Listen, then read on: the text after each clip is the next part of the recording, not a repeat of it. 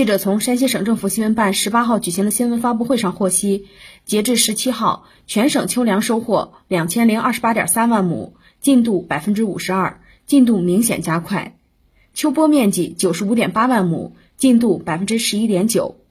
针对积水严重地块，山西省将组织专家制定排水降渍方案，尽快排进积水，统筹调度农机作业，抢时收获播种，加强秋种技术指导，确保应播尽播。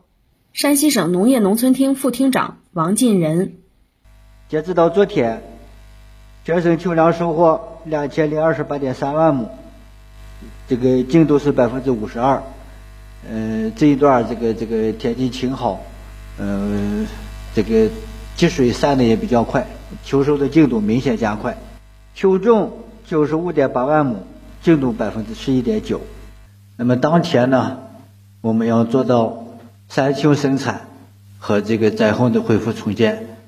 两不误互相促进。新华社记者马志毅，山西太原报道。